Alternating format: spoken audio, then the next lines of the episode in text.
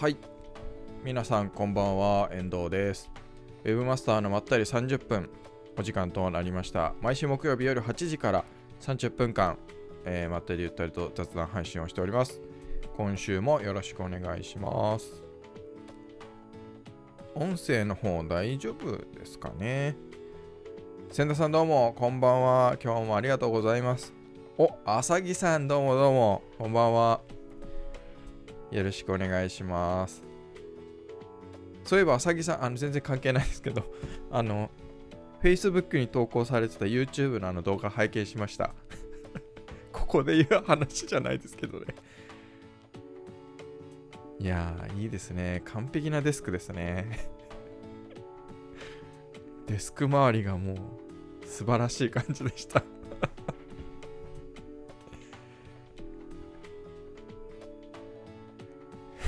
ここでってね。本当そうですよね。ここで言う話じゃないですけどね。音声の方大丈夫そうですね。この配信はですね、Web マスターの手帳の YouTube チャンネル、あとは Facebook ページ、ペリスコープ、Twitter のライブ配信ですね。この3つで同時配信をしております。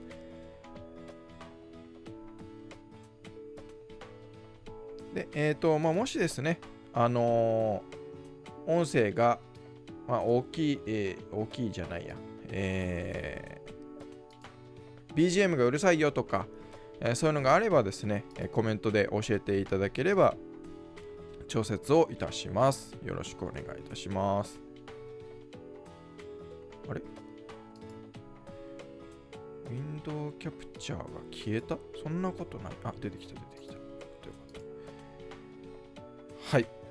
というわけでやっていきたいと思います。よろしくお願いします。あ、で、えっ、ー、と、配信が終わった後、それぞれ動画としてアーカイブが残ります。えー、YouTube チャンネルとか Facebook とかペリスコープ、おのおののところで、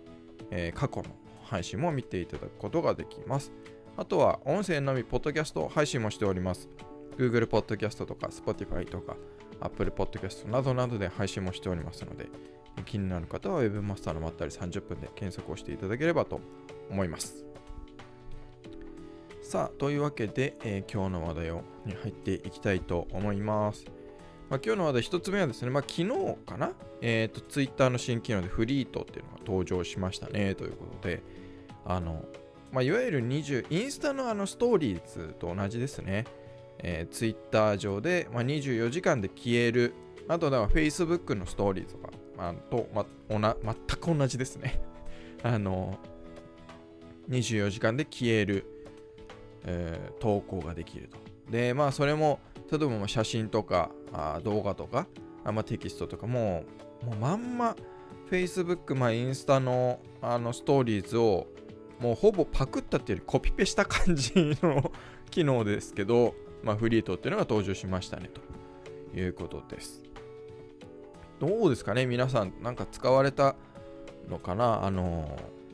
投稿したりとかあとは見たとかあるかもしれないですね。僕もなんかいくつか投稿しても、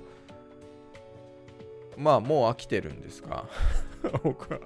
あの投稿したら、結構やっぱりあれですね、Facebook とかインスタに慣れてない方とかはやあのー、そのストーリーズに反応したりすると、まあ、インスタとか Facebook なんかでもそうなんですけど、あのー、いいねをしたりとかね、えー、なんかこう、コメント書いたりすると、DM で、まあメッセージとしてあのー、届くんですよね。で、それが、まあ、ツイッターのそのフリートでも同じっていうので、あのー、僕のそのフリートにいろいろ反応してくださった方が、あの DM って送られるって知りませんでした、ごめんなさいみたいなメッセージをわざわざ送ってきていただいてですね、あの別に全然平気ですよみたいな感じだったんですけど。あ、あさぎさんはまだご覧になってないですか？結構ですね、まあ、今画面撮っときゃよかったですね。あの、多分デスク版では見えないんですよ。あデスクトップ版では。だからパソコンブラウザーで Twitter 見てても、あの、出てこないです。今のところ。モバイルのあのアプリの方で、スマホとかのアプリで Twitter の公式のアプリをを見ると、もうまんまなんですよ。インスタとか Facebook と同じ。画面の上の方にこう丸いその、えー、フリートを投稿した人のプロフィールのアカウントが出てきて、こう丸丸く並ぶんですよ。ほんとインスタと一緒です。で、見ると、えー、投稿ができるんですけど、で、いくつも投稿、1回投稿した後にまた投稿と、もう本当にあの、インスタのストーリーズと一緒です。だからなんかつまんないなって僕は思ってるんですけど、新鮮味もなきゃ新しみもなくて、もう昨日のコピペかよみたいなね そんな、はあ、みたいな、なんか、まあいいんですけどね。それを楽しむ方もいらっしゃるでしょうし。で、まあ、まあ正直ね、僕もツイッターでツイートしたんですけど、その24時間で消えるメリットって、うん、まあいろいろあるとは思います。あるとは思うんですけど、個人としてその何か投稿するっていう時に、あんまりないよなって僕僕の場合はですね人によってはやっぱりその投稿したい誰かとにシェアしたいんだけどそれずっと残っちゃうのは困るみたいな。でもいちいち投稿した後にあのー、消すっていうその投稿をね削除するのはめんどくさいみたいな人が、まあ、中にはいらっしゃるかもしれない。そうするとあのー、24時間で勝手に消えてくれるっていうのはまあこのね Facebook、Instagram の24時間であの投稿が消えるっていうのも別に Facebook が始めた話じゃなくて その前にとあるそういうサービスがあって24時間っていうのはねありましたよね。あったと思うんですけど。でそれをまあ Facebook があ、まあ、パクったってことですよね、まあ、今 YouTube もねの YouTube のチャンネル登録者数がある程度大きくなるとそういうストーリーズ的なのが投稿できますけどなんかねそこに確信はないのかっていうかね。クリエイティブどこ行ったみたいな感じしますよね、うん、でまあだ僕の場合もその24時間とかで、まあ、ずっと後まで残られて困るような投稿って、まあ、基本的にほとんどないのでっていうかだったら投稿しないんで僕の場合は。あのいろいろこれ僕はログとして普段 SNS であの投稿するっていうのが、まあ、結構前提的にある前提としてあるんでそのログとして残って困るようなものとか残したくないものはそもそも SNS で投稿しないっていうのが僕の中で一つあるんで、ま、正直インスタのそのストーリーズもたまに気分転換気分転換というかあもうほぼ思いつきな感じでもう何も考えずにあたまには投稿しようかなぐらいで投稿することがあるぐらいであとはまあ Facebook でもやっぱりその投稿ただより自分の友達とか知り合いの人とかあとはまあフォローしてくださってる方により届けたいなっていうような時にはまあ、普通のタイムラインに投稿するのプラスで、えー、そのストーリーズの方に投稿するとかっていうのをすることはありますけど、それ別に24時間関係ないので、えー、タイムラインにも普通に投稿してるし、うん、って感じですね。ねあさぎさん、あのー、ほんと丸パクになりふり構わない改変って、ほんとそんな感じですよね。千田さんが機能を表示させない設定はできないですよねって、多分できないですね。正直邪魔ですよね 僕もそう思います。もう別に今のところいらないなっていう、うん、感じは、うん、別にツイッター、別にそこは別にツイッターと求めてないなっていう感じは僕もしてますね。だから、うん、あまりなんかその、送るは、えー、その機能が入ったことによって、まあ、ぶっちゃけどうでもいい感じというか、まあ、人によってはいいだろうし、別に最悪これとも思わないですし、あ、これは素晴らしいとも思わないんですけど、本当もなんか丸パクリでセンスねえなっていう感じははしますけど、機能としてこれひどいとかっていうのは別に思わないですね。浅木さんがあクライアント系のぼやきツイートを投稿したら数時間で消すということを手動でやってる人がいたけど、そういう需要かもな、うん、かもしれないですね。うん。でも結局ね、そのフリートの方には出るけど、タイムラインに流れないんで、うん、だったらタイムラインの方でとツイートをするときに、あの時間設定したできる方が便利ですよね。なんかわざわざ別の表示とかそのものにするんじゃなくてツイートツイートするときに予約投稿ツイートができるようにこのツイートを、ねえー、ツイートとして表示する時間。アンケートとかはあるじゃないですか。アンケートのツイートの時にはそのアンケートツイートは、えー、どれぐらいの期間あのそのアンケートを、えー、受けるか。で、えー、何日とか何時間とかで設定できるようにそういう感じでツイート自体もこのツイートを表示させる期間。1週間とか、まあね、1日とか何十分とか何時間とかっていうのをツイートで設定できるようにするなれば僕は面白いなっていうふうには思うんですけどね。うん、あ、千田さん、ね僕もそんな気がします。あの、ツイッターならフリートの配信があるかも、かっこ笑っていうね。うん、ぶっちゃけいらないですよね。僕もそう、僕も別にいらないなというふうに思います。まあだから企業とかで、企業のアカウントとかで、その時間、ね、えー、例えば店舗とかで、まあそれこそあの、飲食店とかね、えー、そういうところで、あの、例えば、えー、今混んでますよとか、あるいはこういう、えー、今日期間限定で今日だけこういうのやってますよとかっていうのを投稿したいっていう時にあのまあそれをね普通のあの投稿としてやってもいいんですけどそうするとやっぱりあの勘違いしちゃう人もいるじゃないですか。特にまあインスタとかだとあれですけどツイッターだと、えー、タイムラインで、えー、ね最新のものにしてない人だとその時間が過ぎちゃってからその初めてツイート目にするなんてことがあるとその時にあれキャンペーン中だと思って行ってみたらやってなかったとかねそういうことがあるんで、まあ、だったらそういう期間限定的な本当に24時間とかねそういう期間限定のもの内容のものはそういうまあフリートとか、まあ、インスタでもねあのストーリーとかで投稿してもいいのかなとは思いますけど。でなんかまこういう機能になると結局そのリーチがうんぬんっていう話になるじゃないですか SNS 界隈では、ね、特に企業のそういう、ね、SNS マーケティング界隈っていうんですかね、えー、リーチされやすいとか表示されやすいって。まあそれは今はやっぱり機能が出たてなので、えー、まだ使ってない人もいるし、えー、だと思うんですよね。で結局まあインスタのようにエンゲージメントの話になるんでしょうという気はしますけどそのフリートでもそのねあのアプリの画面の上に表示されるものがっていうのもあるでしょうし、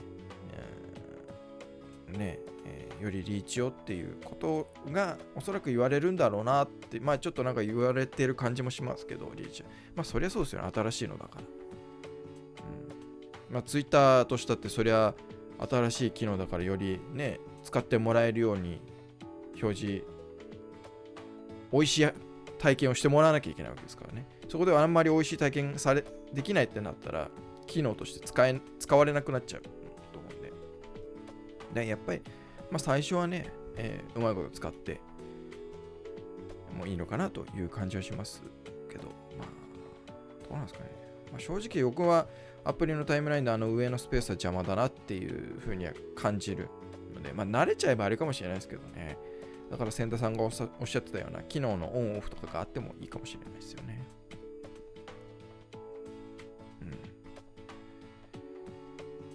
うん。という感じでございます。だからまあ、場合によってはね、まあ、個人だと正直24時間で消えてほしいってまあ、あるのかもしれないですけどね。ただまあ、ビジネス的な使い方をしている企業とかそういうところであれば、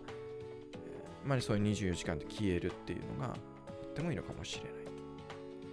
ただフリートっていう形が僕は最適とは思わないっていう感じですね。さっきも話したように各々のそれぞれのツイートで設定できればそっちの方が僕はツイッターには合うんじゃないかなっていう気はします。ね。えはいで次がですね、えー、SNS 担当者が1人しかいないリスクということで、ちょっとですね、あのコメント欄のところに記事の URL をお送りします。はい、えー今おそらく、えー見えてじゃないかな、コメント欄のところに。あのーまあ、これ何の話かっていうとですね、今週だったかな、先週だったかな。えっ、と、まあ、SNS で炎上した事例で、えっ、と、あ、これが厚木の方だったかな？厚木って会社がタイツで、女の子のアニメのキャラクターにちょっと、ちょっとまあ、ちょっといやらしさ、いやらしさありますよね。エロい感じというか。で、そのタイツの、えー投稿したというので、まあ、ちょっと記事を見ていただければあの分かるんですけど。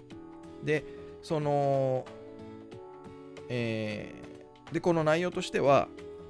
その担当者の人は、結構まあ炎上理由としては、なんかそういう目で見る、あなんか性的だとか、女性的、女性をそういう風に見るのかみたいな。で、結局この担当者の人も女性な、女性らしいんですよ。で、その担当者の人も別にそういう性的な意味とかも全くなく、そのいいと思って投稿していると。で、別に何かその炎上目的とかでもなく、あの普通にその担当者の人は、この投稿はいい投稿だというふうに思って投稿して、結果炎上してしまったっていうことのようなんですね。で、あのやっぱりそれって、まあ、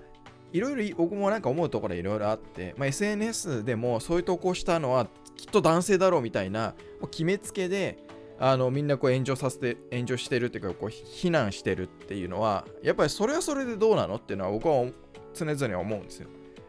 なんかそういう性的な投稿して別に性的な投稿担当者の人は別に性的な投稿してるつもりもないんですけどつもりもないんですけどそういう投稿で性的なものを感じるとこういうのは男性が女性に対してやってるんだっていうふうに、まあ、これ固定概念っていうか偏見ですよね。だから。で決めつけて、えー何かこうなんていうんですか叩くっていうのもそれはそれでどうなのっていうのはあのー思う。ですね。あ中澤さんどうも。ありがとうございます。ありがとうございます。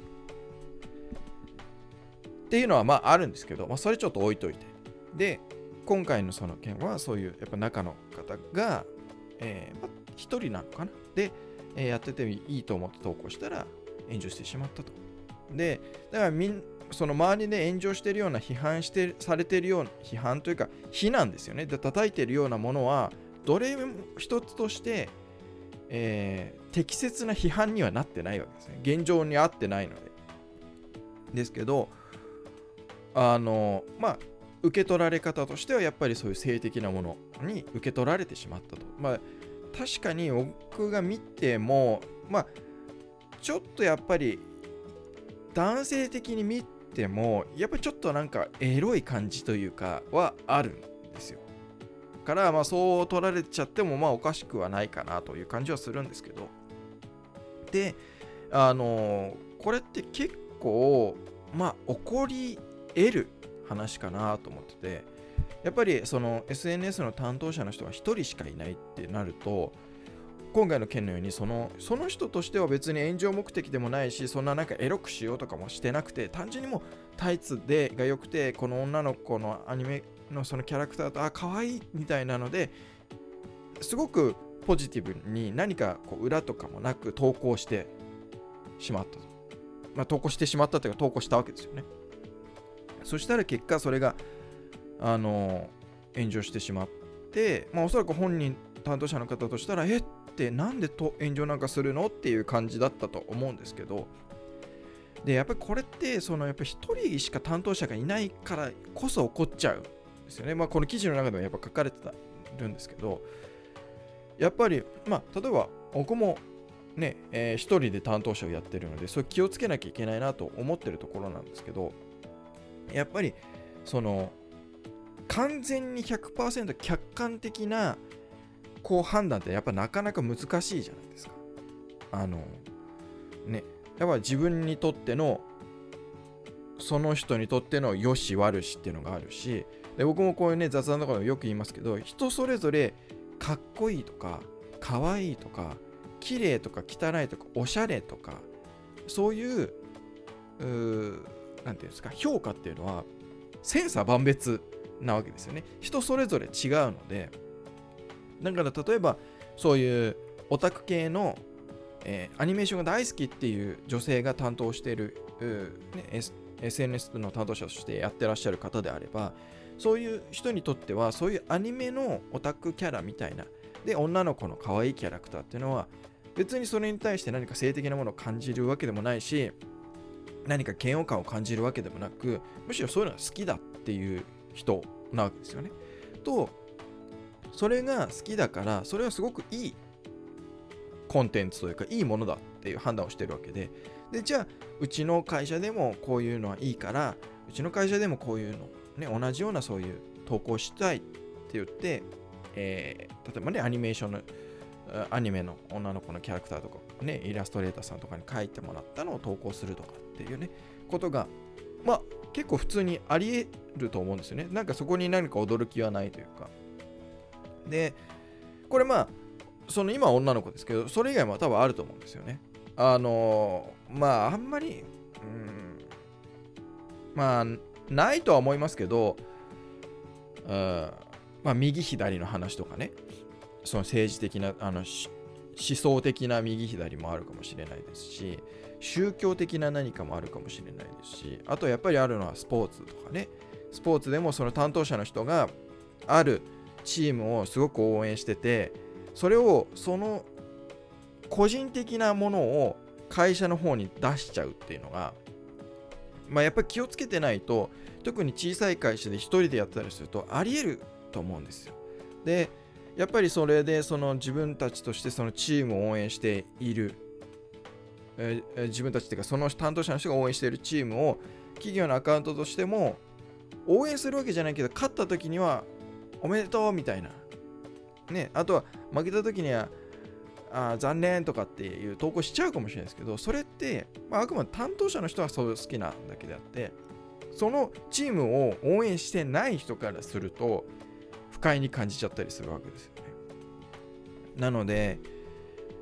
やっぱり、あの、一人でやってると、そういうあの主観が、まあ、どうしたって入っちゃうわけですよ。だからこそやっぱり複数人でチームでやった方がいいなと思いますし、やっぱりそのチェック体制っていうのは必要で、投稿をする前に、あの他まあ、別に上司じゃなくてもいいと思うんですよ。えー、他の人に一回見てもらってこういうのを投稿しようと思うんだけど OK ですか？みたいな。のをチェックをしていいんじゃない？とか大丈夫だと思うよ？みたいなそういうチェック。自分一人だけがチェックするんじゃなくて他に2人3人とそのコンテンツに対してチェックをしてから投稿するっていうのはやっぱり SNS を運用する上でやっぱり必要かなと思います。まあただね、僕はそのクライアントのところで全部そうしてるかっていうと、そういうわけでもないんですけど、あのー、やっぱりそういうのは必要かなと思うんですよね。で、まあ、最近こそそれこそなくなってるなとは思いますけど、やっぱ、えー、数年前とかだったら、例えばね、こう、忘年会の様子を会社の雰囲気を伝えるためにとかっていう思いで酔った勢いで投稿しちゃうとか、えー、それこそね、Facebook ライブで配信しちゃうとか、まあ、あったんですよね。で、それは、まあ、やんない方がいいわじゃないですか。まあ、確かに会社の雰囲気とは伝わるけど、酔った状態というか、お酒が入った状態でやっちゃうと、うーん、結構リスクは高い。ま、炎上しなかったとしても、する可能性も大いにあるんで、やっぱり、ある程度、その、いきなり投稿する前に、チェック体制っていうのは、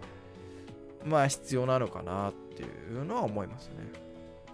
だから、あの、それこそ、えー、アイドルとか芸能人の方とかだったら、やっぱり、ね、その人のアカウント、公式アカウントあるけど、その人が投稿する前にマネージャーさんがチェックしてたりとか、やっぱりチェック体制ってあると思うんですよね。それを投稿していいのかはダメなの。いいのか、良くないのか、適切なのか、そうじゃないのか、みたいなのは、やっぱり一人であの判断しちゃうと、やっぱり偏っちゃうんですよね。だから、やっぱりそこは、あの、うん、なるべく、趣向があんまり似ちゃ似すぎちゃってて価値観が違う一緒すぎるとそれはそれでありかもしれないんですけどあ新井さんありがとうございます法人の SNS 担当者やってましたとやはりチェック体制ありましたってそうですよねうんだと思うんですよね。で、チェック体制があったとしても、あのまあ、千田さんがコメントで担当者は男女で双方の目線が必要になる時代ですかねって、まあ、それもあると思います。あると思うんですけど、もうそれ男女っていうレベルじゃないのかなとは思うんですよね。結局、今回のこ、えー、とその炎上したのも、男性がとそういうそういうのが好きで投稿してるわけじゃなくて、女性がやっぱり投稿してるので、もう男女っていうよりかは、やっぱり複数の価値観にがあって、複数目線だからその目線が同じであったりすると価値観が逆いろんまあよくまあ難しいんですけどねえー、何人でもチェックしたんだけどみんながよしとした時にでもそれ客観的に見てどうなのっていうのはやっぱりあったりするので。うんまあだからそのなるべくいろんな人にまあただ数多くしたら多くしたでねそれはあのめんどくさいことにはなるんですけどあの収集つかなくなって投稿できなくなるみたいなことにもなるんですけど。うんまあだからやっぱりある程度こう客観的に最低でもやっぱり複数人でチェックをするでそれはまあもちろん男女含めですね、うん、やっぱ一人っていうのがね男性だったとしても女性だったとしてもうん。あの趣味趣向っていうのがあるのでね。なあとは思いますね。難しいよなぁと思うので。うん。新井さん確かにそうですね。そういったチェックシステム開発したら受けそうですね。確かにそうですね。投稿する前にチェックしてくれるシステムとかね。今なら AI とかでできそうですよね。どっかないのかな。ね、AI でその投稿をチェックして炎上、炎上しそうか大丈夫かみたいなね、文言と写真と AI で分析してできそうですよね。うん、ね、機械学習やビッグデータを用いてチェックシステムを作るとか、もうもうまさにそうですよね。あなんかできそうな感じはしますね。そういうのあったら、受けるでしょうね。受け入れでしょうね。やっぱりね、その社内でチームチェック体制してたとしたって、それみんなおのおの、やっぱり本当に大丈夫なんだろうかっていう不安を持ちながらやってると思うので、ね、絶対に、その、社内で、えー、チェックをして、投稿したものが絶対に炎上しないかって全くそんなことはないので あの余裕で炎上したりするじゃないですか。ね。だから、そういうなんかさらに客観的なシステム、あのチェックツールみたいなのがね、あったらいいですね。はい。まあ、というわけで、あのぜひあの記事読んでいただければ、ちょっと僕ページ3の URL 送っちゃってますけど、あの1ページ目から読んでいただければと思います。一概にやっぱりそういう投稿してる人がね、最初に言いましたけど、男性だとかっていうのはもう、やっぱり固定概念だし、えー、思い込みというかね、決めつけだと思うんで、やっぱりその裏側っていうのも、あの、本当にそうなのかなみたいなのはやっぱり必要かなと思いますね。ああ、トランプ大統領に必要かもね。絶対使わないですね、トランプさんのね。そんなもん使い使うかって言いそうな感じがしますけど。はいまあ、そういうわけで、まあ、もうそろそろ30分なので、まあ、最後にですね、反射を抑えるメガネがすごいっていう、まあ、これはもう時間が余ったら話そうかなっていうこと、今、僕がつけてるこれなんですけど、あの、これがですね、これパリミキ、あの、メガネメーカーというか、のパリミキの、この反射って何かというと、このレンズの反射なんですよ。で、僕が日頃使ってるこれは、まあ、ブルーライトのカットっていうのもあるんですけど、まあ、見ていただくと結構この僕の目の前にあるディスプレイの光をが映り込むじゃないですか。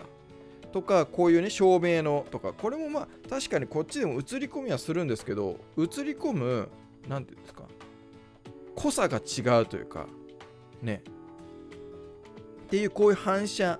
レンズに光が当たったのを反射しちゃうっていうのを抑えるっていうメガネなんですよこれ。であそんなで僕は動画を撮るときにあの実際メガネこれも動画入ってるんですけどあのメガネをしたいんですね。したいんですけどこの映り込みがあるとこう照明の、ね、明るさがこうレンズに映っちゃってなんだかなんか僕はあれが好きじゃない。んですよで僕のその Web マスターの手帳の動画を、まあ、見てくださってる方はお分かりの通り。僕はわざわざレンズなしのいわゆるあのー ねいわゆるまあ、メガネ好きの人から批判されるような あの、ね、フレームだけのものをかけて話してるんですけどあれは何でそういう風にしてるかっていうと本当はメガネかけたいんだけどやっぱりレンズにこう映り込んじゃうんで照明が。そうするとやっぱりねなんかやっぱり綺麗じゃないんですよね。っていうのがあってだったんですけどパパリミキでそういう反射を抑えるメガネがあるっていうのを聞いておおと思ってもうすぐパリミキ行ってですね作ってもらって。まあこれが本当にまあ反射がないわけじゃないんですよ。こうやってあるとねここに映るじゃないですか。ここの照明が。ないわけじゃないんですけどもうやっぱり他のメガネとかに比べたりこのブルーねこんなに映り込むじゃないですか。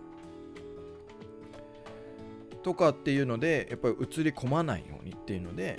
うん。そういうメガネなんですそう。で千田さんが今写真でカメラマンが誰かって眼球にも映り込みますよね。そう。そうなんですよね。だからこういうのでもやっぱ前にいる人のが映っちゃったりするんですよね。光とかね。いろんなのが映り込んじゃうんで。その映り込みはやっぱりね嫌だなっていうので僕はあのま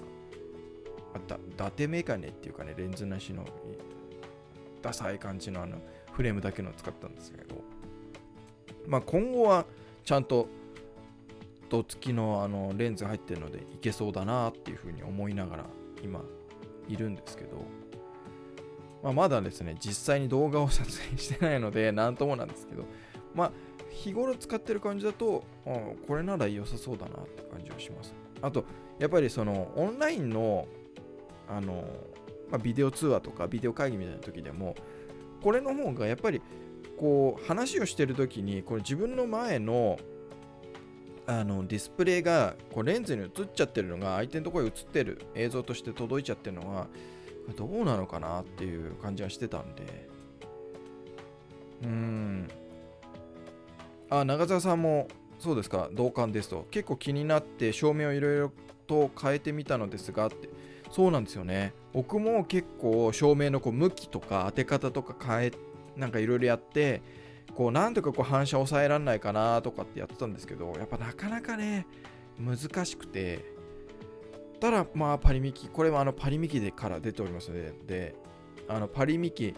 反射レンズとかで多分検索したら出てくると思うんで。で別にめちゃめちゃ高いわけじゃないです。あのまあいわゆるメガネ価格というか。それなのであのー僕はとても気に入っておりますというか満足をしておりますというお話でございました。あの気になる方はぜひググってみていただければ。はい。なんかね、いい感じでございます。はい、はいえー、というわけで、えー、今日も30分、うん、過ぎましたので、えー、第100、100, 100じゃない、100じゃない、えー、第205回のえー、雑談配信は以上となります。最後までご視聴いただきありがとうございました。この配信はですね、Webmaster の手帳の YouTube チャンネル、Facebook ページ、あとペリスコープで同時配信をしております。配信が終わった後は動画がアーカイブも残ります。あとは音声のポッドキャスト配信ですね、えー、もしております。気になる方は Webmaster のまったり30分で検索をしていただければと思います。まあ、寒くなってきましたし、あとなんかまあコロナも増えてるようでございますので、皆様、あのー、お気をつけて、コロナに気をつけるというよりか、まあね、季節の変わり目なんで毎年ですけどね、あの体調管理に気をつけて、風邪などひかないように。今、風邪なんかひいたらめんどくさいですからね、あの暖かくして、喉を潤して、お体あご自愛ください。はい。というわけで、本日も最後までご視聴いただきありがとうございました。それではまた来週。